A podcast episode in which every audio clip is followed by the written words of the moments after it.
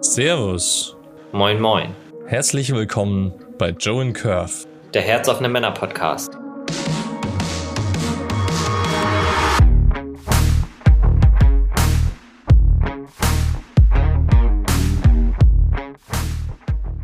Wir haben heute einen tollen Gast, den Martin Zimmer. Er ist Sterbebegleiter. Wir werden heute einfach mal ein bisschen mit ihm über den Tod reden und über seine Geschichte. Bevor es losgeht, ein paar kleine Hinweise vorab. Hier geht es um das Teilen von Erfahrungen und Erlebnissen. Wir sind kein Ratgeber-Podcast. Alles, was du hier hörst, sind persönliche Geschichten und keine Handlungsempfehlungen von uns. Aussagen und Meinungen, die von unseren Gästen hier geäußert werden, stimmen nicht zwangsläufig mit unserer Meinung überein.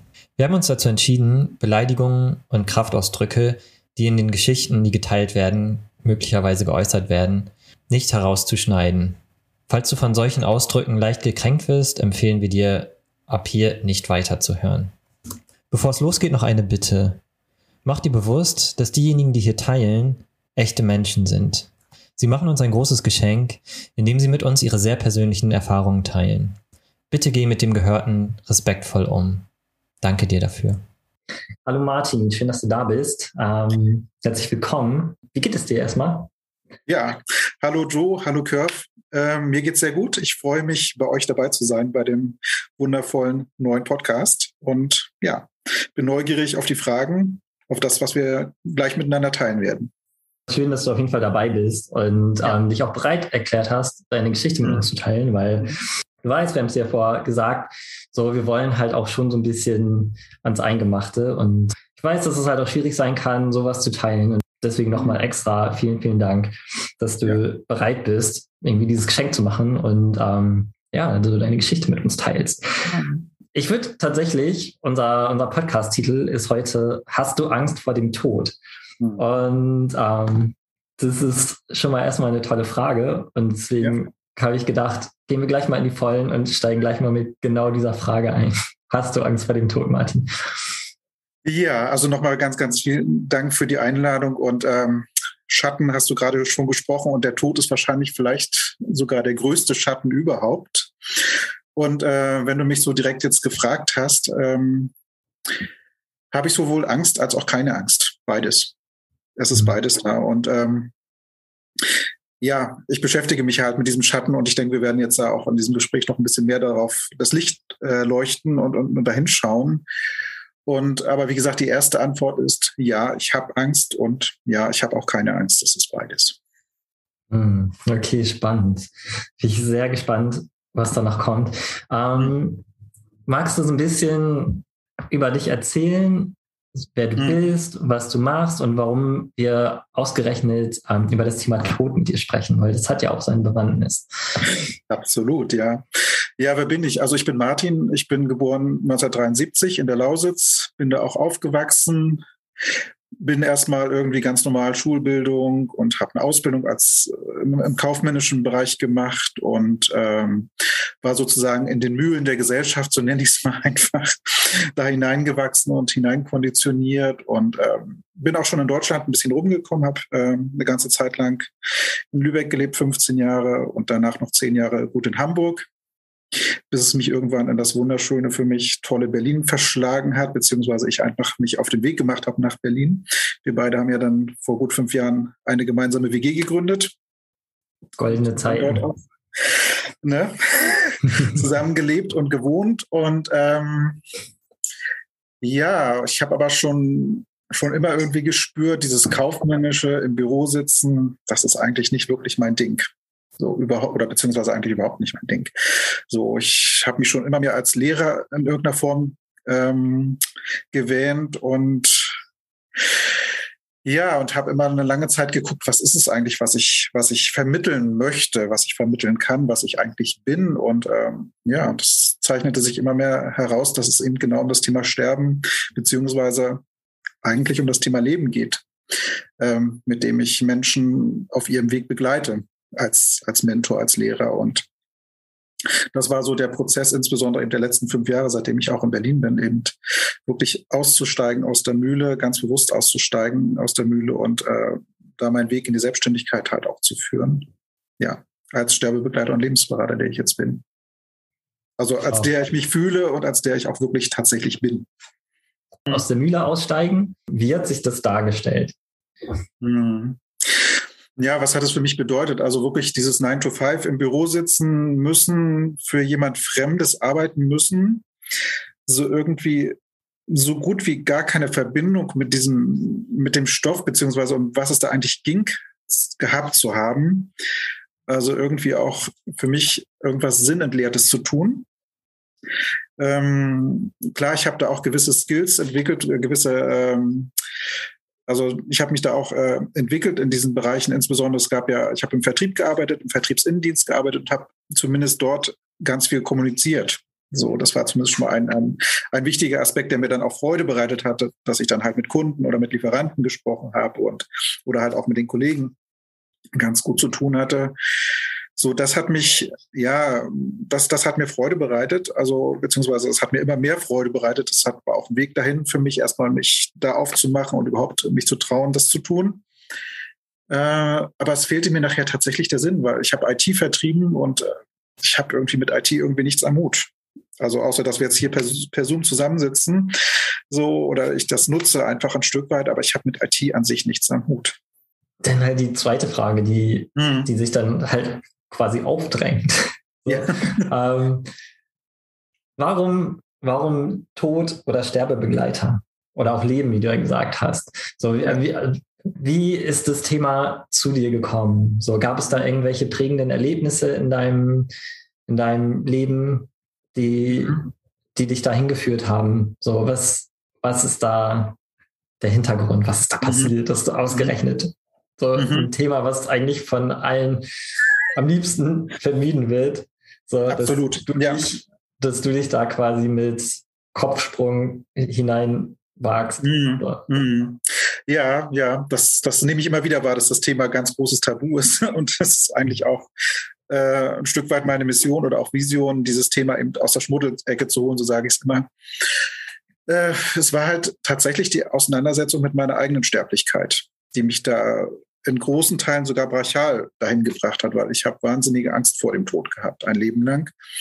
Habe halt viel in meiner frühesten Kindheit beziehungsweise in meiner Kindheit mich bedroht gefühlt, beziehungsweise ähm, ja, da gab es wirklich äh, viele Situationen, ja, wo ich tatsächlich auch Angst vor dem Tod gespürt habe und ähm, ich wurde quasi regelrecht vom Leben dahingestoßen und hatte keine, keine Möglichkeit, keine Wahl, äh, dem auszuweichen, außer mich dem zu stellen. So kann ich es einfach sagen. Gibt es irgendwie eine, eine Situation, an die du dich irgendwie besonders stark erinnerst und die du mit uns teilen würdest? Das ist doch so ein bisschen greifbar. Für Ja, ja, ja, ja. Es war gerade sehr, sehr nebulös. Ähm, hm. Naja, ich habe den Kalten Krieg halt noch ziemlich heftig erlebt und es gab halt, äh, ich bin in der DDR groß geworden und es gab halt irgendwann in Anfang der 80er Jahre mal so eine, so eine Übung, so nannte sich das, wo wir wirklich ähm, evakuiert wurden oder zumindest das geübt haben mit Gasmaske und äh, Evakuierungsplan. Und ich war, glaube ich, gefühlte zehn Jahre alt. Wir mussten die Fenster verhängen und die Keller abdichten. Also es war wirklich gefühlt wie im Krieg. Und ähm, das hat mich massivst äh, ja auch traumatisiert, beziehungsweise es hat massivst diese Ängste ausgelöst. Hinzu kam, dass mein, mein Stiefvater beziehungsweise Vater, beide waren sie bei der Armee, bei der NVA. Und wir lebten halt in einem Wohngebiet direkt am Flugplatz. Mhm. Und es gab nachts immer wieder Sirenenalarm, wenn Übungen waren. Und ich lag dann wirklich als Kind immer schweißgebadet im Bett und habe wirklich panische Angst gehabt, dass hier gleich eine Bombe explodiert, im wahrsten Sinne des Wortes. Und ähm, ja. Also ich weiß mittlerweile, dass diese, dass das auf was ganz anderem noch aufsetzt, was wesentlich früher passiert ist in meiner Kindheit. Dass es wirklich tatsächlich eine Bedrohungslage für mich als Kleinstkind schon gab, wo das dann sozusagen angedockt ist. Also diese, diese Erfahrung jetzt äh, in der späteren Kindheit. Aber das hat sich, wie gesagt, so durch mein Leben gezogen, ja. Würdest du teilen, was da vorgefallen ist? Ja, also ich ähm, habe es relativ nebulös. Ich habe jedenfalls, was, was ich mich erinnere, ist halt, ähm, dass ich mit meiner Mutter halt alleine war und dass ich immer das Gefühl hatte, ähm, also meine Eltern haben sich getrennt, relativ früh getrennt, ähm, bevor mein Stiefvater irgendwann später dazu kam und dass ich immer das Gefühl habe, ja, wie soll ich sagen, ich muss, muss dafür sorgen, also ich selbst als Kleinstkind musste schon dafür sorgen, dass ich sicher bin. So, weil ich ansonsten immer permanent das Gefühl hatte, meine Mutter gibt mir nicht genügend beziehungsweise ausreichend das Gefühl von Sicherheit. Oder das kann sie nicht geben. So. Also da war sozusagen eine der Wurzeln. Eine andere Wurzel ist definitiv auch, dass ich wirklich gleich nach der Geburt im Brutkasten war. Ich wurde sofort meiner Mutter entrissen und habe erst nach gut anderthalb Monaten später überhaupt Kontakt zu meiner Mutter bekommen, körperlich. Okay, also. Da eine ganz große Entwurzelung. Hm, ja, und auch ein krasses Urvertrauensthema ja. könnte ich ja. mir gut vorstellen. Ja. Okay, ja. So, das eine hat halt auf das andere immer mehr angedockt und aufgesetzt und äh, ja. Ja, und also irgendwann stand es halt so massiv im Raum, als ich dann immer älter wurde, ähm, dass ich eben, was ich vorhin sagte, schon keine Wahl hatte, als mich dem zu stellen oder dem zu entziehen. Und ich habe leider, also leider vielleicht auch Gott sei Dank, eben nicht diese Kompensationsmöglichkeiten gefunden. Ne? Also es heißt, dass du dich halt schon sehr, sehr früh mit, mit Ängsten auseinandersetzen musstest. Ja. So. Vor allem mit Ohnmacht, Hilflosigkeit. Und, und Ohnmacht. Und ja. das halt, ja, wahrscheinlich irgendwie auch gerade in so, so, einem kleinen Alter, dass das halt auch sehr existenzielle Ängste sind, die halt auch wirklich, also ja, ja. wenn man es mal wortwörtlich sagt, das ist der Tod. So ist die, die schlimme Konsequenz. Ähm, würdest du, würdest du sagen, dass, oder um richtig leben zu können, muss man sich mit dem Tod angefreundet haben? Oder dass halt irgendwie deine, deine Angst vor dem Tod mit deiner Angst vor dem Leben zu tun mhm. hatte? Auf jeden Fall würde ich das jetzt so sagen. Ja, also meine Auseinandersetzung mit dem Tod hat mich ins Leben kommen lassen. Hm. Also ins, ins, ins, ja, ins wirkliche Leben kommen lassen, beziehungsweise ähm, vertrauendes Leben ja, geschaffen für mich. Und würdest du sagen, dass du, dass du Frieden mit dem Tod geschlossen hast? Weil du hast vorhin gesagt, ja. ähm, du ja. hast, ja, würdest ja, du sagen? Okay. Ich, ja. Du meinst ja vorhin auch so, ja, ich habe ich habe keine Angst, aber ich habe auch Angst. So, ja, also es ist beides da. Ja. Und, wenn aber, du mich jetzt fragst nach dem Frieden, ja, ich habe Frieden mit dem Tod geschlossen. Der Tod darf da sein. Also der ist ja quasi auch ständig bei uns. Ne? So, auch wenn wir ihn immer nur wieder mal begegnen sozusagen, aber es gibt ja verschiedene Tode. Es gibt ja eben den Tod selbst als, als wirklich das brachiale Ende vielleicht für, für eine Person. Und es gibt ja viele kleinere Tode, ne? Verluste, mhm. die wir, die wir jeder ja im Leben irgendwie erleben. Mhm. Und auch das sind ja Tode. Wie hast du es gemacht? Wie hast du konkret mit dem Tod ja. Frieden geschlossen? Aha, gute Frage. Ja, ich habe mich dem Tod gestellt. Das klingt jetzt irgendwie ganz einfach und irgendwie so dahergesagt. Ich habe wirklich äh, diese Angst gefühlt, diese Angst vom Tod wirklich äh, ähm, erlebt oder, oder zugelassen, vielleicht besser stückchenweise und habe es angenommen, dass der, dass der Tod sein darf. Und hast du dir das vorgestellt in einer ganz fiktiven Situation oder hast du es zum Beispiel nachgespielt, dass du auch eine mhm. Sirene mhm. anging oder so und dann auch in den Keller gegangen bist? Und mhm. ich habe, ähm, das gab ja, jetzt haben wir ja die, gerade diese, diesen Ukraine-Krieg, wo wir das aufzeichnen. Es gab ja 2014 schon mal so eine Ukraine-Krise. Und das hatte mich quasi wirklich an diese Kindheitserinnerung mit Sirene und Alarm und Evakuierung wieder sehr stark erinnert. Und ich habe zu dem Zeitpunkt in Hamburg noch gelebt und hatte eine wunderbare Mentorin, eine wunder, wunderbare Mentorin. Also ich habe halt in meinem Leben wirklich viel aufgearbeitet. Und das war eines so der letzten, sage ich mal, therapeutischen Geschichten, die ich gemacht habe. Und ähm, ja, die hat hat mir etwas ganz, ganz Wesentliches verklickert, beziehungsweise ich habe mit ihr etwas ganz Wesentliches verstanden, dass es um das Thema der Annahme geht und ähm, dass wir eben immer ein Stück weit die Möglichkeit haben, Ja zu sagen zu dem, was ist. Und das ist das, was sozusagen mir diesen Weg ge geebnet hat, ja, diesen, diesen Tod erlebbar zu machen und ähm, ja, wirklich ins Leben zu kommen. Also das war plötzlich ein Jahr da zu dem Leben, also zu meinem Leben. Und ja, das, das sind so gerade meine Worte, die ich jetzt so ad hoc in diesem Moment dafür habe.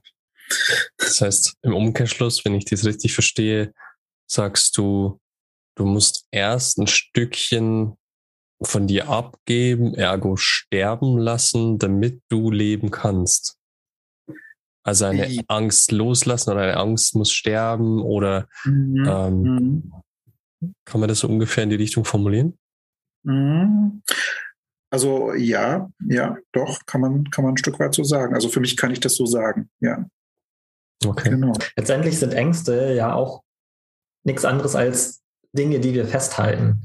Mhm. Das sind halt eigentlich Gedankenkonstrukte. Richtig, genau. Es sind Gedanken und dann kommen die Ängste hinten dran und so weiter. Und es ist immer, hat immer irgendwas mit Zukunft oder mit Vergangenheit zu tun. Eben wieder diese Gedanken. Und es hat eben nichts mit dem Hier und Jetzt zu tun, weil im Hier und Jetzt ist ja quasi alles, sage ich mal, erstmal in Ordnung. Ne? Also beziehungsweise haben wir die Möglichkeit sozusagen zu sagen, okay, ne? Ja. Ja. Coole Einsicht. So, ähm, Ja. Ich Ja. würde, ich würde da weitermachen zum, bei Gerne. dem Thema Tod. Und zwar hätte ich die Frage, ähm, ja, was, was kommt für dich danach? Was kommt für dich danach? Und Mhm. spielt es eine Rolle für dich, was danach kommt? Also ich spüre für mich, dass ähm, eigentlich, sich nichts ändert. so. Also es bleibt immer jetzt. Von daher gibt es da eigentlich auch kein danach für mich. So, ich weiß, irgendwann löst sich der Körper auf, so. Und ja, und es bleibt vielleicht Bewusstsein, das wäre vielleicht so, so ein Gedanke, wie es aussehen könnte, aber ich habe das Gefühl, so an sich ändert sich nichts. Also Also, so ja. Reinkarnation oder Auferstehung oder die ganzen Konzepte Ja, das, das sind ja alles Konzepte, richtig. Das mag auch vielleicht dann passieren, das, das mag ich gar nicht ausschließen. So, aber an sich ähm, passiert ja, wenn der Tod im Jetzt und dann löst sich halt in, dem, in diesem Moment dann sozusagen der Körper auf, oder? Ja. Und äh, ja, es ist schwierig, also das ist wirklich schwierig, das in Worte zu fassen, was dann passiert. Weil vielleicht gibt es gar keine Worte so richtig dafür. Und zur zweiten Frage, ist es Mhm. für dich wichtig? Nö. Okay. Also du hast da Okay. keine Gedanken. Äh, Ja, angenommen, man, man kommt wieder, dass man gut vorbereitet ist. Oder ich meine, es gibt ja die, die, die verschiedensten Arten und Weisen, was man sich vorstellen kann, glauben kann, etc. Äh, Ja, früher ja. hat man noch irgendwie Gold mit bei den Pharaonen mit reingelegt oder so. Also Ja, ja ja, natürlich. Das sind ja alles auch wichtige Rituale sozusagen, auch für die Angehörigen, Zugehörigen, dass sie das da, dass sie was mit auf den Weg geben. Und es mag sein, vielleicht gibt es auch wieder eine, eine neue Reinkarnation oder vielleicht gab, ist das ja auch schon eine, keine Ahnung, wie viel Reinkarnation, in der ich jetzt gerade hier bin. So, auch das mag sein und auch da habe ich gewisse Erfahrungen gemacht, dass das so sein könnte. Äh, und letztlich spielt das aber keine Rolle. Also für mich gesprochen spielt keine Rolle. okay, ja, vielen Dank. Mhm. Ja. Okay, jetzt habe Ja, ich Spruch gekriegt. Ja, ich muss erst mal sacken lassen, aber ähm, Ja. ja. es ist tatsächlich ähm, eine spannende Sichtweise. Ich habe auch gerade irgendwie mal so drüber nachgedacht. Ich war mal bei einem buddhistischen Tempel und ich habe halt auch immer gedacht, so ähm, Buddhisten glauben an Reinkarnation und äh, auf eine Art und Weise tun die das auch. Aber so der hat irgendwie auch, auch ähm, klargestellt, so eigentlich eine, Re eine wirkliche Re Reinkarnation gibt es nicht, weil ähm, so wo setzt man den Anfang und wo setzt man das Ende? Genau. es, es gibt halt einfach, ähm, so man, man verändert eigentlich nur seine Form. Mhm. Ja, letztendlich sind wir aber genauso unendlich wie das Universum. Und Mhm. Leben fängt ja nicht an, wenn man halt aus dem Mutterleib rausgeflutscht ist, Mhm. sondern davor Genau. ist ja auch schon was. So. Genau, wann fängt, wann, wann fängt Leben eigentlich an? Ne? Wann ist es das? Genau. Ja. Ist es das zur Zeugung oder ne? Das ist ja halt auch eine ganz große Frage, die, die keiner beantworten kann. Also Leben, ich sage für mich, Leben ist, also Leben ist das einfach. ja, Leben ist. Ne? Genau. Mhm. Und vielleicht kann ich nur ganz kurz sagen, also es war wirklich, als ich mich diese Angst so hingegeben habe oder gelernt habe, diese Angst hinzugeben, das anzunehmen, dass ich wirklich eben eine Tiefe in mir entdeckt habe, die wahrscheinlich genauso groß ist eben wie das da draußen, auch das Universum, so dass es eben nach innen und nach außen gleichzeitig so groß ist. Ne? Mhm. Und immer wenn ich mich so, so verbunden fühle, ist da auch keine Angst vor dem Tod. So, das beantwortet vielleicht auch nochmal die erste Frage. Mhm. Ne? Wenn, wenn man die, die eigene Energie hochhält, Mhm. stimmt, dann ist keine Angst vor dem Tod da, ne? sondern das ist so die Angst, ja. ist ja eigentlich auch eine sehr niedrige Schwingung. Und ja, ähm, mhm. ja stimmt. Das ist gute und wenn ich jetzt drüber nachdenke, sehr zutreffende Beobachtung. Ich würde jetzt schon gerne noch mal so ein bisschen ähm, ja. im Dreck fühlen. Uh, okay, machen wir. Ja, einfach noch mal so ein bisschen ähm, auf das Thema ähm, wie ist es dazu gekommen und ähm, da wir halt auch ein Männer-Podcast sind, mhm. ähm, würde ich auch gerne mal so ein bisschen in so ähm, männerspezifische Gefilde mhm. mich vorwagen.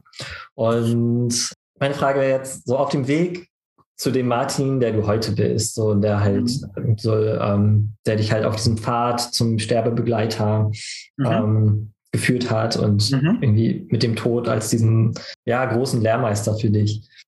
Gab es da Erlebnisse, ähm, wo du, wo du ähm, Schmerzen hattest und wo du irgendwie das Gefühl hattest, ähm, da ist jetzt irgendwas in Konflikt mit dem, was von mir gesellschaftlich als Mann erwartet wird?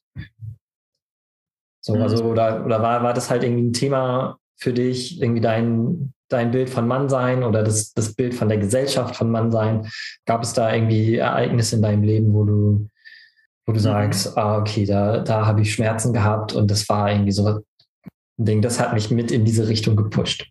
Mhm. Also Schmerzen habe ich sehr, sehr viele gehabt. Jetzt, also eben auch beim, beim Thema Mannsein, das, also ich habe mich lange Zeit ähm, gar nicht so wirklich als Mann gefühlt, so würde ich mal so sagen. Ähm, mag sein, dass ich eben meinen Vater relativ früh durch, durch die Trennung meiner Eltern verloren habe und zu meinem Stiefvater nicht wirklich einen guten oder eher nur einen oberflächlichen Kontakt aufgebaut habe. Also dass mir auch wirklich Männer Vorbilder irgendwie fehlten. Ähm, dass mich gerade so zum Beispiel auch in der Schulzeit eben, ähm, ich sag mal so, die stärkeren Jungs dann eher, ja, dass ich eher der Prügelknabe in der Schule war. Also beziehungsweise der, derjenige, der eben der Außenseiter war und eben nicht dazu gehörte zum, zum großen Rudel. Und ähm, ja, da war, da war ganz viel schräg in mir sowas, was das Thema Männer, also ich habe auch viel Männerhass gehabt, selbst irgendwie, weil ich habe das auch total abgelehnt. So, habe dann irgendwann auch für mich festgestellt, dass es auch eine sexuelle Anziehung mit Männern gab und gibt, die das irgendwie für mich dann auch nicht noch, also die haben es dann eher noch kompliziert, so dass ich irgendwie ja da noch, noch schwieriger hatte, wo ich dann plötzlich merkte, so, oh, da gibt es noch eine Anziehung, das ist ja auch verboten, das ist ja auch irgendwie schlecht in der Gesellschaft. Also zumindest war das in den 80er Jahren eher noch so und ähm, als das so auftauchte. Und ja, an sich war ich total verwirrt eigentlich so über die Jahre. So, was, was bin ich als Mann und welche Rolle habe ich auch? Und, und ähm, so, und das hat wirklich auch ziemlich lange gedauert. Ich würde sagen, so bis Anfang der 2010er auch, bis wir, bis kurz bevor wir uns irgendwie kennenlernten, irgendwie auch so, dass ich eben in meiner Bewusstseinsentwicklung dann irgendwie auf die Mail Evolution kam weil einer meiner Lieblingsmentoren, Eckhart Tolle, sagt ja so schön, die Menschheit braucht eine Evolution und keine Revolution. Und irgendwie bin ich dann in diesem Zusammenhang auf Mail Evolution gekommen und habe dann diesen wunderbaren Stammtisch damals in Hamburg noch entdeckt und bin dann irgendwie auch zum John Eigner gekommen und, und das war dann zum ersten Mal, wo ich dachte, wow, also Männer können auch anders als, als nur in Konkurrenz miteinander. So habe ich es halt auch in meiner, ja, in meinen ganzen ähm, na, kaufmännischen Zeiten da erlebt, dass eben die Männer immer an Konkurrenz gedacht haben. Und das hat mich immer furchtbar gelangweilt. Also ich konnte mit überhaupt nichts anfangen, so mit diesem Konkurrenzding. Und habe mich deswegen auch mal sehr im Abseits gesehen. Und habe mich dann eher auch so, ich sag mal so, auch ein Stück weit auf die Frauenseite geschlagen, wo ich dann aber auch nicht wirklich glücklich war. Ja. Und dann, dann fing sich das zu verändern, dass ich dann wirklich Männer kennengelernt habe, die wirklich eben sich zeigen, so wie wir das jetzt hier auch machen, die sich wirklich auch trauen zu zeigen, die wirklich mal von sich was erzählen so, und, und da gab es wirklich eine große Änderung, für die ich sehr dankbar bin, ja. Genau. Mhm. Ja, ich finde mich da in super viel wieder, was du gerade erzählt hast. Vor allen Dingen auch so dieser, dieser Gedanke, erstmal so, ich, ich habe mich nicht als richtiger Mann gefühlt. So, also mhm. bei, bei mir kam halt so wirklich auch oft so der Gedanke, wenn, wenn ich halt irgendwie so, ich bin gar nicht in so, so Männer, Gruppen oder, oder Männerzusammenkünften bin ich gar nicht mhm. reingegangen, weil ich so gedacht mhm. habe, so was soll ich denn da zwischen den ganzen echten mhm. Männern? Mhm. Mhm. So. Und ähm, Und vielleicht kennst du das ja mit dem Ko Konkurrenzding ja auch, ne? ja, total. als sich um dieses Konkurrenzding da irgendwie geht. Also zumindest die Kreise, die ich da kannte. Ja, und das ist halt auch Ja. eine Bedrohung, dass Ja. andere Männer einfach eine Bedrohung Ja. darstellen. So, ne? Dass es irgendwie darum geht, der Stärkste zu sein. Und, Genau. ähm, und ich habe mich alles andere als stark gefühlt. Mhm. Ja, und ich weiß auch noch, dass ich super, super orientierungslos war und auch so als Kind viel mit Mädchen gespielt habe. Mhm. So, also das ist auch eine, eine Parallele und ich war auch der totale Außenseiter in der Schule. Mhm. Ja, so, also da kann ich mich total wiederfinden. Mhm. Was ich mir jetzt vorstelle, ähm, du hast gerade irgendwie davon erzählt, so, ah, okay, es, es gab aber auch irgendwie so diese, diesen anderen Pol. Es gab halt auch irgendwie eine, eine Art, oder nicht eine Art, es gab eine sexuelle Anziehung Mhm. ähm, zu, Mhm. den, zu, zu den anderen Männern hin. So, da stelle ich mir vor, okay, da, da muss es ja, also es muss ja irgendwie nochmal noch mal verwirrender gewesen sein. Mhm. So, wie hat sich das angefühlt? Hast du da schon Klarheit bekommen? Ja, das Klarheit war auch- bekommen. ich mal im Nachhinein gesehen ein wirklich sehr spannender Weg irgendwie.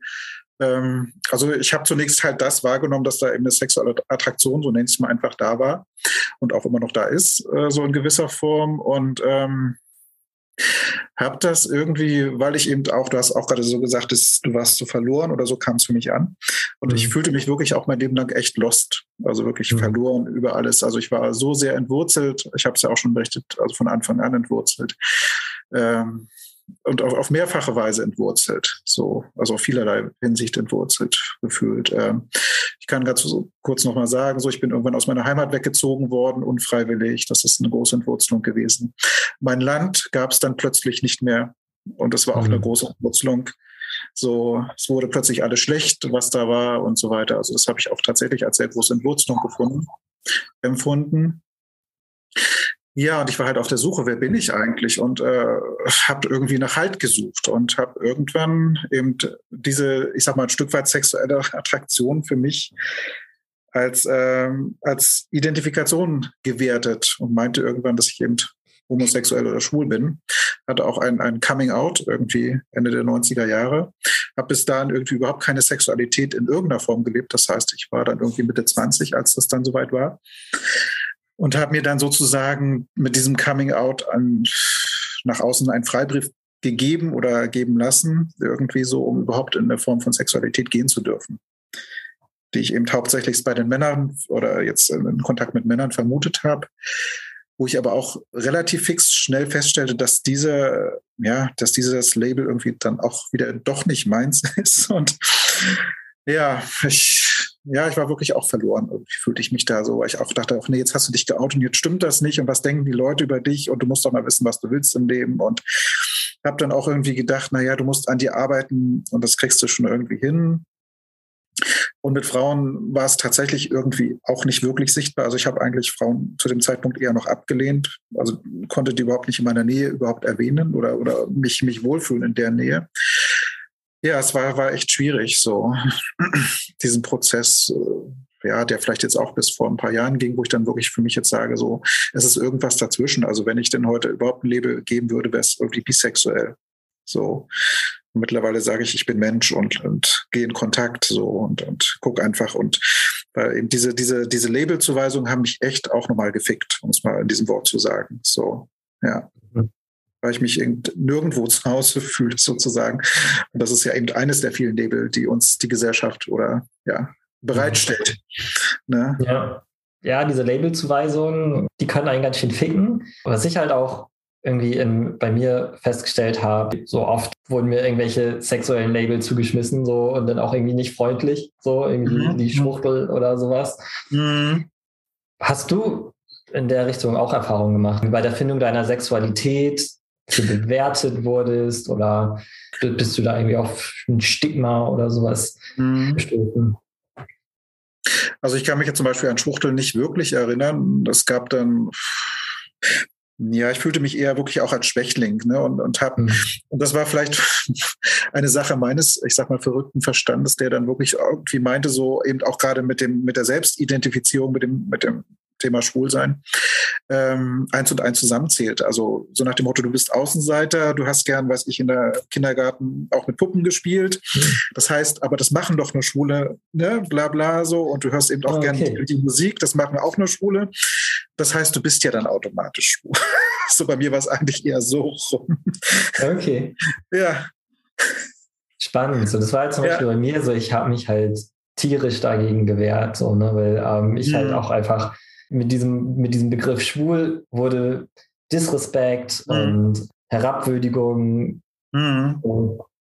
habe ich da irgendwie nur, nur drüber wahrgenommen. So und ja, ich wollte halt irgendwie auf keinen Fall, dass, dass irgendwie mir dieses Label zufällt. Mhm. So, ne, dass, dass ich halt, ich war eh schon immer der Prügelknabe so und mhm. das ist dann irgendwie noch ein Grund, warum man auf mich einschlagen kann. Was hast war du halt gemacht? Hast du was Konkretes getan? Du meinst jetzt, ähm, um. Hm. Also um dem zu, diesem Label zu entgehen? Naja, so es war halt, ähm, ich konnte dem irgendwie nicht entgehen, weil ich habe halt auch, genau wie du, ich habe halt nicht in das klassische Männerbild reingepasst. Mhm. Mhm. Und ich habe halt natürlich immer versucht, da reinzupassen, aber es ging halt irgendwie nicht. Und irgendwie, es hat mir halt auch niemand abgekauft. Mhm. So. Naja, und dann war irgendwann Resignation und dann ja, wenn es dann halt irgendwann mal wieder angeflogen kam, so, habe ich mich halt zurückgezogen und ähm, dann geschämt und dann irgendwie, ja, mich in Selbstmitleid verzogen in mein Zimmer, in meine Wohnung mhm. und so weiter und so fort. Mhm. Und naja, und bin ja auch erst sehr, sehr spät ins sexuelle Leben mhm. eingetreten. So, ich mhm. war 35. Bis dahin habe ich mich halt irgendwie wirklich nicht getraut, überhaupt auch nur einen Move in Richtung Sexualität zu machen. Mhm. Einfach weil ich auch das Gefühl hatte, weil ich, ich, ich bin nicht gut genug, ich bin nicht männlich genug. Dass ich irgendwie mit einem Mann rummache, das kommt halt sowieso nicht in Frage, so, weil dann habe ich mir ja, dann setze ich mir ja aktiv dieses, dieses Prügel-Label auf. Mhm. So. Mhm. Keine Ahnung, ich habe mich halt einfach viel zu klein, schwach und unwürdig gefühlt, mhm. um auch mhm. überhaupt nur einen Schritt auf eine Frau zuzumachen. Mhm. So kam es dann halt irgendwie, als ich halt auch wirklich schauen musste, so, ah, okay, so, was, was ist denn halt irgendwie Sexualität? Und ähm, tatsächlich bei mir ist es jetzt halt auch so, ich würde mir auch einfach kein Label mehr geben. So. Mhm. Ich meine, ich habe jetzt eine Freundin, eine relativ monogame Beziehung. Trotzdem, ja, finde ich, fühlt sich heterosexuell auch einfach falsch an, so, weil, ja. Das schließt so viel aus. Also ich finde, jedes ja. Label schließt in dieser Hinsicht einfach ganz viel aus. Ja, und das ist halt auch einfach so, das ist ja das, das was du hast ja auch ein eigener von erwähnt, mhm. mhm.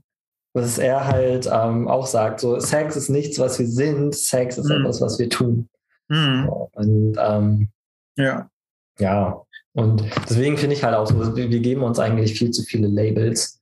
Mhm. Ähm, auch unbedacht und ähm, mhm. so ich habe gar nichts dagegen sich sich mhm. Labels zu geben wie zum Beispiel mhm. Mann ist ja auch nur ein Label natürlich aber, ja klar aber ähm, ich finde man darf sich da schon auch irgendwie bewusst Gedanken drüber machen und mhm. ja wenn man dann halt auch sagt okay also ich ähm, finde für, ja für, für das Thema brauche ich jetzt kein Label genau genau so dann dann muss auch kein Star sein Mhm. Und für mich ist es halt, ähm, ich sehe immer den Menschen dahinter.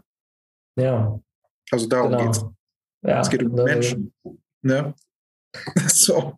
Ja. ja. So der, der, der Mensch verändert sich nicht, so egal, ob genau. irgendwie nun. Ja, welche, welche Etiketten er aufgedrückt kriegt ja. oder sich selbst aufdrückt. Ja. Ne? ja. Das finde ich halt ganz, ganz wichtig. Und auf der Ebene sind wir halt auch alle miteinander verbunden. Das ist ja halt auch so auf der Menschebene. Und dann kommen halt die Label, die uns dann sozusagen separieren. Ja. Ja. Und ich bin ja ein Mensch, der verbindet, also halt dieses Verbinden auch sieht und, und teilt. Hm. Ja, und was ja halt auch irgendwie gerade für uns Männer auch irgendwie so ein, so ein hm. wichtiges Thema ist, ne? dass hm. wir halt ähm, lernen, in Verbindung zu gehen. Mhm. Auch miteinander vor allen Dingen in Verbindung zu gehen und gehen mhm. zu können. Ja, ja. Ähm, hm weil ich gerade noch mal ähm, so, ähm, du hast gerade so ein bisschen ähm, ja, von den Schwierigkeiten erzählt, die du hattest halt, um, um dich ähm, sexuell zu finden und mhm. Ähm, ja, und dass du aber auch ähm, irgendwie sehr bereitwillig, damals zumindest noch, auf auch einfach so dieses, dieses ähm, gesellschaftliche Bild mhm. Übernommen hast von, mhm. ähm, okay, ähm, die Gesellschaft erzählt mir, ähm, ich spiele gerne mit Puppen und ähm, irgendwie bin in der großen Pause lieber bei den Mädchen an der Tonstange als mhm. irgendwie bei den, bei den Jungs äh, mhm. Bande spielen oder was weiß mhm. ich. Mhm. So, dann muss ich ja schwul sein. Mhm. Genau. So. Ja. Wenn du, wenn du jetzt halt ähm, in der Zeit zurückreisen könntest zu dem, dem mhm. Martin von damals, so, ähm, Gibt es irgendwas, was du ihm, was du ihm sagen würdest oder, oder eine, ja, eine Botschaft, die du an ihn hättest? Ja, ich würde ihm schon sagen, dass er eben äh, eine Offenheit haben darf, sollte, könnte. Also halt eben sich dieses Etikett nicht umhängen muss. So. Mhm. Und das wird eine Wahl hat. Richtig, richtig. Und dass das okay ist, eben eine Wahl zu haben und dass ich eben ja, Sexualität, dass es eben auch fluide ist und dass es einfach passiert. Und äh, das würde ich ihm schon sagen, ja. Da würde ich echt auch so, ja. Ja. Weil ich bin halt wirklich auch in der Zeit nicht gut mit mir umgegangen selbst. Mhm. Also ich habe mich halt wirklich dann versucht, in diesem Label zu finden und äh, ja, bin da nicht gibt gut. Es, oh, Entschuldigung. Ähm, gibt es tatsächlich, ähm, wenn du das jetzt so sagst mhm. ähm, und du zurückblickst, gibt es irgendwas, wo du sagst, oh, das bereue ich bitter, dass ich, dass ich das gemacht habe oder so, das würde ich heute niemals machen? Gibt es da irgendwie äh, Ereignisse oder Episoden in deinem Leben, wo du, ähm, wo du sagst, mhm. Na, letztlich, also ja, natürlich, es gibt einen Teil, der das bereut in mir, aber es gibt auch einen Teil, der sagt, es war halt einfach das, was gerade auch möglich war. So, weil anders, was anderes war gar nicht da. So, und ich hatte immer die große Sehnsucht, den großen Wunsch nach Verbindung, nach Kontakt. Und zu Frauen war es einfach für mich gar nicht ersichtlich, beziehungsweise es war gar nicht greifbar. Und äh, so habe ich halt diesen Weg gewählt. Auch wenn er, wie gesagt, nicht immer gut für mich war. so. Ja. Mhm. Also ich wollte unbedingt, also es gab einen ganz, ganz äh, großen Anteil in mir, der wollte unbedingt einen Kontakt gehen und ähm, ja. Mhm. Ja, das resoniert mir. Und ich finde auch die, irgendwie die, ja, das Bild schön, irgendwie zu sagen, okay, das, das war jetzt halt damals und es war, ja. war nicht immer schön, aber es war halt ähm, mein Weg und es war mein, mein Weg zum Wachstum. Mhm, genau. Sozusagen. Und ja, ähm, ja. das bringt mich auch nochmal auf die, auf die zweite Frage zurück, die mhm. ich, ähm, die ich vorhin ähm, hatte und mich aber mhm. dagegen entschieden habe. Ähm, so, ähm, weil du gerade nochmal gesagt hast, so ich hatte so, ein, so eine Sehnsucht danach, in Verbindung zu mhm. gehen, weil ich glaube, das ist ein menschliches Grundbedürfnis. Mhm. mhm. So, das ist ähm, irgendwas, was uns allen innewohnt. Mhm. Und ähm, ja, das ist so wie wenn, wenn das nicht da ist, so denn das ist wie, ja, wenn wir keine Luft zum Atmen haben oder auch mhm. irgendwie naja, da sind wir wieder beim Existenziellen. Ne? Das ist so wichtig zum Überleben, auch vor allen Dingen eben. Ja, das ist, das ist wirklich was Existenzielles ist. Ja, ja. Und ähm, gerade auch so vor dem Hintergrund, mhm. dass du halt irgendwie ähm, so mit diesem geschädigten Urvertrauen in die, in die Welt reingekommen mhm. bist. Mhm. Durch deine Erlebnisse. Mhm. Ähm, so, würdest du sagen, dass vielleicht auch diese, diese sexuelle Anziehungskraft ähm, der Männer, dass das vielleicht auch ähm, dem geschuldet ist, dass halt ähm, ja, dass das ähm, so das Halt geben auch eher etwas ist, was der, was der Yang-Kraft zuzuordnen ist, was, was so dem, dem Männlichen eher zuzuordnen ist. Mhm. Ich würde vor allen Dingen sagen, dass ich eben halt auch einen Kontakt zu, zu ja, zu, zu, zur männlichen Energie gesucht habe, vor allen Dingen, genau.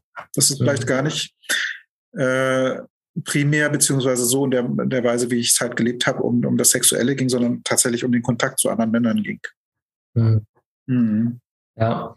ja. So das, das ist halt zum Beispiel auch eine Erfahrung, die, die ich halt auch gemacht habe. Sondern ich mhm. habe halt, ich war früher nie in Kontakt mit anderen Männern und mhm. ähm, ja, war dann halt irgendwie dadurch auch, also dadurch habe ich meine eigene Orientierungslosigkeit halt auch einfach noch mehr befeuert, weil ich halt habe halt irgendwie gar keinen Sozialabgleich gehabt. So, ne? mhm. Ich habe halt irgendwie, so ich wollte immer der, so mein Wunsch war es, so immer der männlichste zu sein, weil irgendwie alle immer mit auf, auf den Finger, mit dem Finger auf mich gezeigt haben, so mhm. ähm, hier halber Hahn und ähm, mhm. Spargel, Tarzan und dünnes Micken und was weiß ich so. Mhm. Und ähm, so. Und da war halt einfach ein riesengroßer Wunsch in mir drin, so ähm, männlich zu sein. So. Ja. Ich wollte eigentlich am liebsten Arnold Schwarzenegger sein. Ich ich gerade, hatte ich ein, ein, hatte ich ein männliches Idol. Bei mir war es so Robin, Robinson Crusoe. Der mit ja. der Einzigen und so. Ja, ja also das, das, das resoniert so auch mit mir so. Irgendwie, wenn, wenn ich auf einer einsamen Insel bin, dann kann mich hm. auch keiner Pi sagen. So. Genau, genau, so die einsame, ja. auch als, als Safe Space natürlich, ganz klar. Ja, und bei mir war es tatsächlich so, als mein Stiefvater ins Leben kam, also da war ich ja fünf oder sechs oder so, da war auch schon tatsächlich erstmal so, wow, da ist ein Mann und ich weiß auch, dass ich eben dem wirklich auch hinterhergelaufen bin, dass ich erstmal wirklich die erste Zeit wirklich, wow, da ist endlich mal ein Mann auch. Ne? Mhm so der mich auch vielleicht ein Stück weit von meiner Mutter beschützt. Also wo ich mich einfach auch ja mal da entreißen kann, so oder ja, eine andere Energie da ist. So. Mhm. Ich hätte ja. eine Frage an der Stelle. Ja. Weil wir beim Thema Verbundenheit sind. Was ist für mhm. dich Verbundenheit? Was ist für mich, äh, magst du noch einen Kontext benennen? Mhm. Also, ähm, wenn dich jemand, ja, von den Zuhörern zum Beispiel fragen ja. würde, hey, was ist denn Verbundenheit? Ja, habe ich schon mal gehört, aber was, was ist es denn? Vor allem, wenn du sagst, so unter Männern. Also was kann ich mir da mhm. vorstellen? Geht ihr ein Bier trinken oder was ist Verbundenheit? Und wieso ist es ein ja, menschliches Grundbedürfnis? Also das dann quasi auch nochmal so weit zu gehen und zu sagen, ey, mhm. das ist ein wichtiges Ding im Leben. Das mhm. brauchst du auch. Was ist Verbundenheit? Das ist eine gute und eine große Frage. äh, ja, es ist für mich definitiv ein Gefühl. Es ist einfach, ähm, ja. Vielleicht noch eine Frage äh, hinten ja. hinterher und zwar, ja. wieso sollte ich mir das als Mann, als wachsender Mann, als reifender Mann holen? Ja.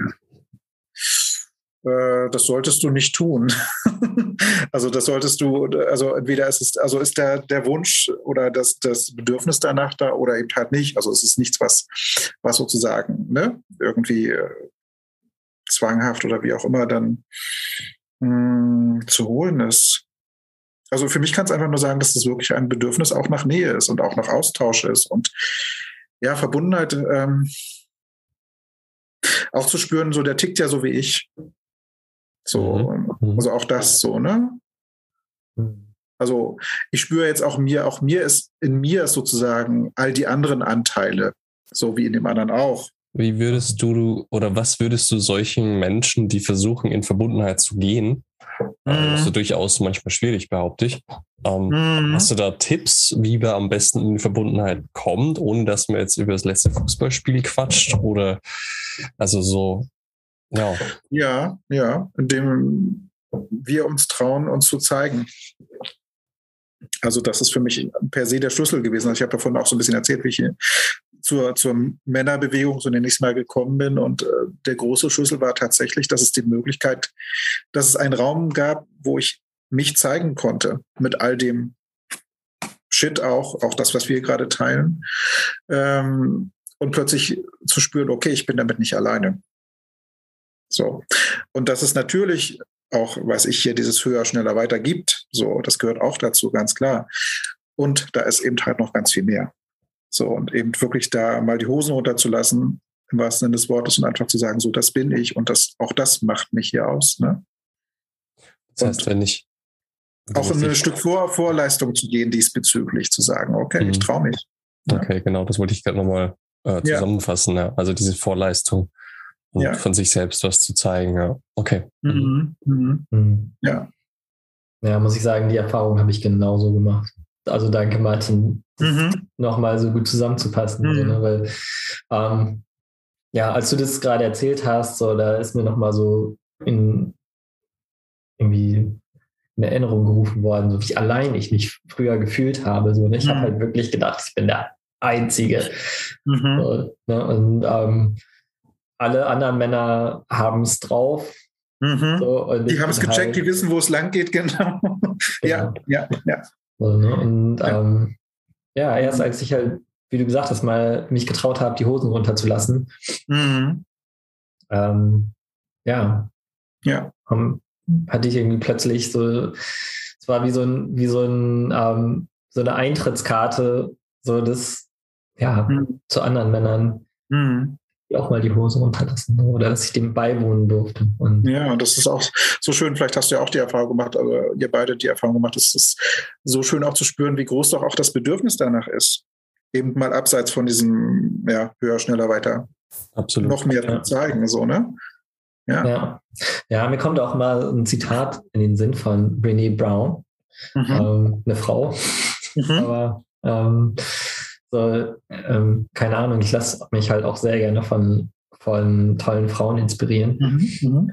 Und ähm, die haben in einem ihrer Bücher, ich weiß nicht mehr welches, ich glaube Darren Greatly oder sowas, hat sie, ähm, hat sie gesagt, dass ähm, so uns zu zeigen, so ähm, ist so in unseren Köpfen, ist das so irgendwie das, das Schrecklichste und Gefährlichste, was wir uns vorstellen können. Mhm. So, ne?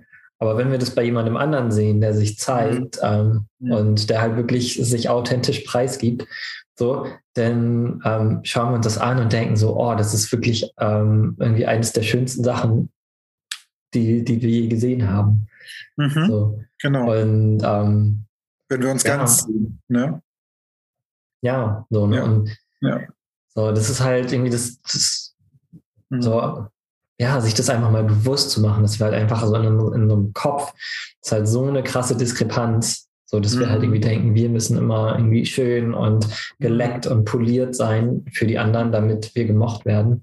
Genau. So und ähm, ja, und dass wir aber eigentlich bei, bei anderen Menschen so die Imperfektion mögen. So und mhm. eigentlich so Leute, die, die zu perfekt sind und uns irgendwie noch erzählen, wie es geht, so dass wir die eigentlich auf dem Tod nicht leiden können. Ja, naja, und du hast es ja gerade so schön gesagt, es geht um das Thema gemocht werden, ne? Mhm. Dass das eben die, die äh, Transmitter sind, die wir vielleicht auch als kleine Kinder lernen oder die wir mhm. auf jeden Fall als kleine Kinder lernen, um gemocht zu werden, um geliebt zu werden. Oh ja. Und das funktioniert für viele leider ein ganz, also nicht leider, für viele ein ganzes Leben lang in irgendeiner Form, wie auch immer das dann sich herausstellt. Ne? Aber ja. Mhm.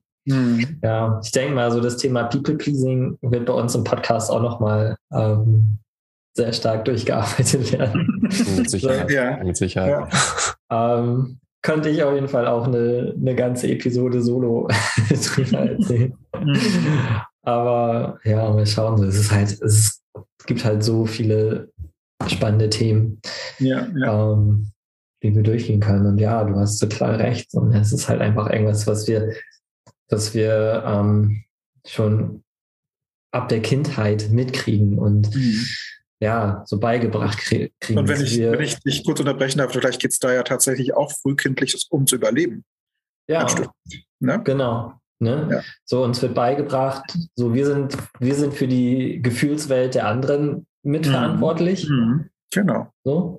Und ähm, ja, ja so, kriegen da schon irgendwie diese, diese mhm. diese Bürde gleich mit, mit aufge, auf die Schultern gelastet. Jagt. Ja, ja. Mhm.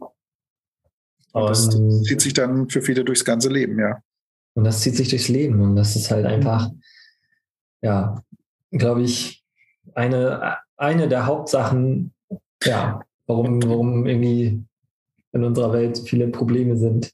So. Ja, und da kann ich für mich halt auch einfach nochmal sprechen, dass ich dann irgendwann für mich festgestellt habe, das kann ja nicht alles sein. So, das ist ja, also mir hat wirklich, also bis eben, bis ich diesen Zugang zur Männerbewegung gefunden habe, irgendwie lange Zeit wirklich einfach auch gedacht, nee, ich kann ja nicht nur arbeiten und ich kann ja nicht nur konsumieren, dieses höher, schneller, weiter, das ist einfach nicht meins. Also mir hat ganz viel wirklich Essentielles auch gefehlt. So. Mhm. Das hat mich auch richtig traurig gemacht, weil ich dachte so, boah, krass, so du gehörst nicht dazu, also auch dieses Gefühl, ich gehöre da nicht dazu, das ist nicht meins, das ist nicht meine Welt. Hm. So.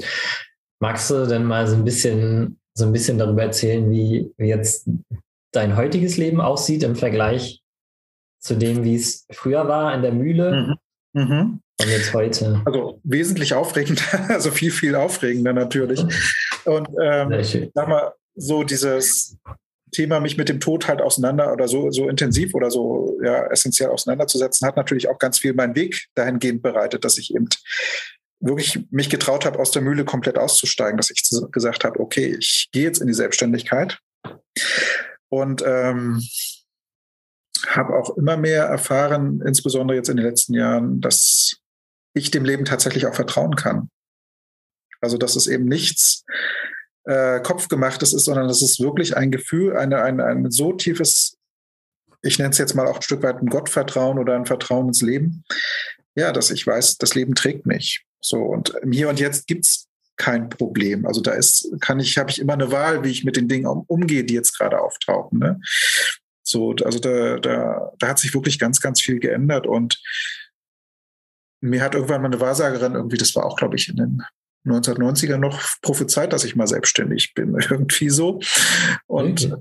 ja, und ich habe auch immer dieses, ja, ich, so, so eingesperrt irgendwie in so einem Büro zu sitzen, habe ich vorhin schon gesagt, fand ich immer furchtbar. Und ich genieße das wirklich und, und bin halt jetzt auch gerade noch dabei, mich da, mich da zu positionieren. Also ich habe das Thema Männertrauer vor allen Dingen gerade im Fokus, eben auch da nochmal irgendwie die Räume zu öffnen, dass Männer sich zeigen können, vor allen Dingen mhm. auch mit ihren Verlusterfahrungen, dass ich auch wirklich sehr, sehr deutlich spüre, wie groß auch der Bedarf da ist, so dass Männer sich zeigen können mhm. und gucke gerade so, was, was brauchen Männer insbesondere. Ich nehme da für mich wahr, dass Männer da so ein bisschen anders, also dass wir Männer da ein bisschen anders ticken, dass es vielleicht auch noch ein anderes Projekt dabei braucht oder so. Oder eine Aktivität. Ähm, ja. Und ja, ich auf jeden Fall hat halt jeder von uns mit, mit irgendeinem Verlust zu tun. Deswegen ähm, nehme ich für mich ein Riesenaufgabengebiet. so. Okay. Und ich kann halt jedem begegnen auf irgendeiner Weise damit. Ne? So auch das. Ja. Mhm. Du hast gerade eben eine Sache gesagt, die mhm. finde ich noch sehr, sehr spannend. Und ähm, so, vielleicht magst du da noch mal so ein bisschen mhm. ähm, deine Erfahrungen teilen. Du hast gerade gesagt, dass ähm, wir Männer in Sachen Trauer oder vielleicht auch Gefühlen allgemein, ähm, mhm. äh, dass wir da anders ticken. Ja. Was ist dir da aufgefallen? Also ähm, ja, also vor allen Dingen tickt eben, ich nenne es mal jetzt die Masse immer noch so, dass es gerne verdrängt. Also halt in diese, diese Kompensation kommt, in irgendwelche Süchte kommt, wo ja auch Arbeit auch eine Sucht ist, zum Beispiel, oder sein kann. Und ähm, dass es eben wirklich schwerfällt, weil vielleicht die Räume nicht da sind oder weil es eben noch nicht so, so, so präsent erscheint, dass es Möglichkeiten gibt, sich anders auch zu zeigen mit der Trauer und dass es vielleicht auch normal ist, dass wir eben, und das ist ja auch so, so mein wichtiges Anliegen, es ist einfach normal. Uns passieren halt allen Verluste im Leben, wie auch immer groß die sind und wie individuell wir sie auch bewerten. Letztlich haben wir, haben wir sie aber alle. So, und ähm, dass es da auch wieder irgendwie so eine Form von ja, Verbundenheit gibt, das zu teilen. Und ja, wie war deine Frage noch? so genau. Eigentlich schon sehr gut beantwortet. Die Frage ja, war, ja. Ähm, so was ist dir aufgefallen? In, ja, also wie gesagt, die Kompensation. Ja. Also das und, und was würdest du sagen, woran liegt es? So, hast du irgendwie einen Grund ausgemacht, warum Männer anders ticken? Sind wir genetisch anders veranlagt oder ist es die Gesellschaft? Was würdest du, was ist da deine Einschätzung? Also das mit der Genetik kann ich nicht beurteilen. so. Ich meine aber so, dass wir als äh, Gesellschaft einfach noch so ticken.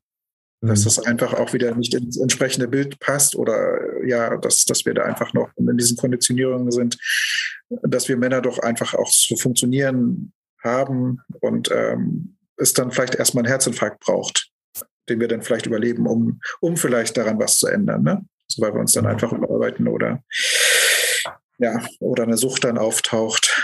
Ne? Und ich meine, das ist, also ich sehe einfach die Chancen, die es, also generell in und durch meine Arbeit, die, die Chancen, die es gibt, sich mit diesem Thema Sterben und mit den Verlusten wirklich bewusst auseinanderzusetzen, was, was es für eine Kraft freisetzen kann und auch für eine individuelle Freiheit freisetzen kann, sich mit diesen Themen zu beschäftigen. Mhm. So. Das ist halt meine Erfahrung. Ja, spannend. Also mhm. tatsächlich, wenn ich jetzt halt so drüber nachdenke, so ich habe halt irgendwie vorher gar nicht so ein Bild gehabt. So, klar, man sagt halt immer so, der, der Tod ist der beste Lehrmeister, so, ne? ja. so als geflügeltes Wort, das hat, glaube ich, jeder schon ja, ja. gehört. Ja, ja. So, aber ähm, eigentlich wir alle gucken nicht so gerne hin, hast du am Anfang ja auch gesagt, so, das, ähm, das vermeiden wir gerne so, ne? Und mhm. ähm, ja, wenn man halt mal irgendwie wirklich drüber, drüber nachdenkt, so denn ähm, an diesen Faden weiterspinnt, mhm. so denn ähm, dann steckt da irgendwie viel mehr drin als außer als wirklich halt irgendwie nur die Angst vorm Tod, sondern halt auch ähm, habe ich wirklich gelebt, habe ich die Zeit die ich halt hier in meinem, in diesem Körper verbringe, mhm. habe ich die ausgekostet und ähm, da das Beste draus gemacht? Oder mhm. habe ich halt mich irgendwie irgendwelchen gesellschaftlichen Zwängen, Bildern, ja. Zwängen ja. untergeordnet und ja. mich überhaupt gar nicht ausgelebt. So, und ähm, ja, und auch irgendwie die, so die nicht die, die volle Brand, Bandbreite an Gefühlen gefühlt, die ich eigentlich hätte fühlen können. So. Und, mhm. ähm, ja, und dann, wenn man so sich aber bewusst macht, okay, mhm. morgen kann mir schon ein Amboss auf den Kopf fallen und dann ist vorbei. Genau. So. Ja. ja. So, und ja. das einfach mal unter dem Gesichtspunkt betrachtet, mhm. dann, ähm, ja, wird eigentlich klar, ja. Ja, und letztlich würde ich gar nicht so, so, so, so rigoros sogar daran gehen, weil letztlich, ich habe ja auch von meiner Geschichte erzählt, was ich eben, also wie ich halt auch vor Jahren gelebt habe und so. Letztlich leben wir das, was wir gerade leben können. Mhm. Und vielleicht ist es ja auch das Ding, damit erstmal in Frieden zu kommen, dass es gerade mhm. so ist, wie es ist. Sonst würden wir ja was anderes tun. Ja, das stimmt. Ja? Also da ist auch wieder die Annahme drin, zu sagen, okay, that's it jetzt gerade und ja. Mhm. Ja. ja, und da auch gut zu uns sein zu müssen. Und vielleicht da auch mal nicht zu sagen, höher, schneller, weiter. Also genau, weil das ist ja auch wieder da, da drin.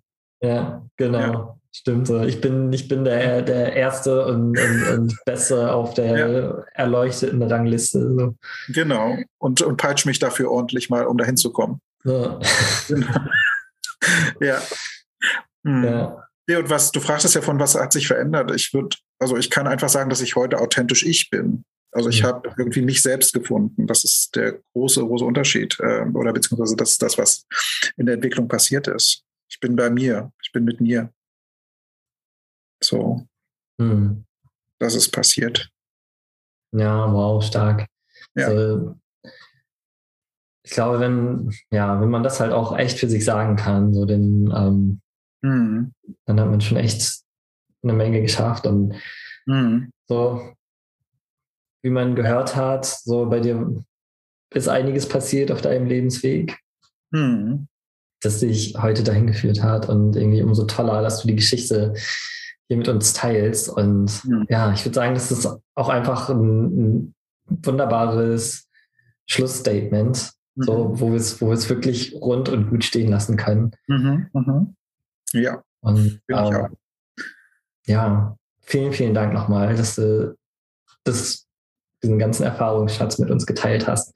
Gerne. Und ähm, ja, dir eine schöne Tasse Kakao mit uns. Danke, dann Prost und ich danke euch auch beiden. Ne? Danke cool. für das. Okay. Sag mal, sag mal Martin, ähm, wie kann man dich erreichen?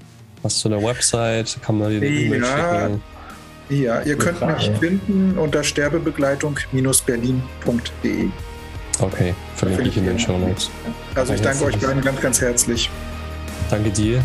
Ähm, ja. War mega, mega inspirierend, sehr spannend und äh, ja, auf ein weiteres Mal hier im Podcast.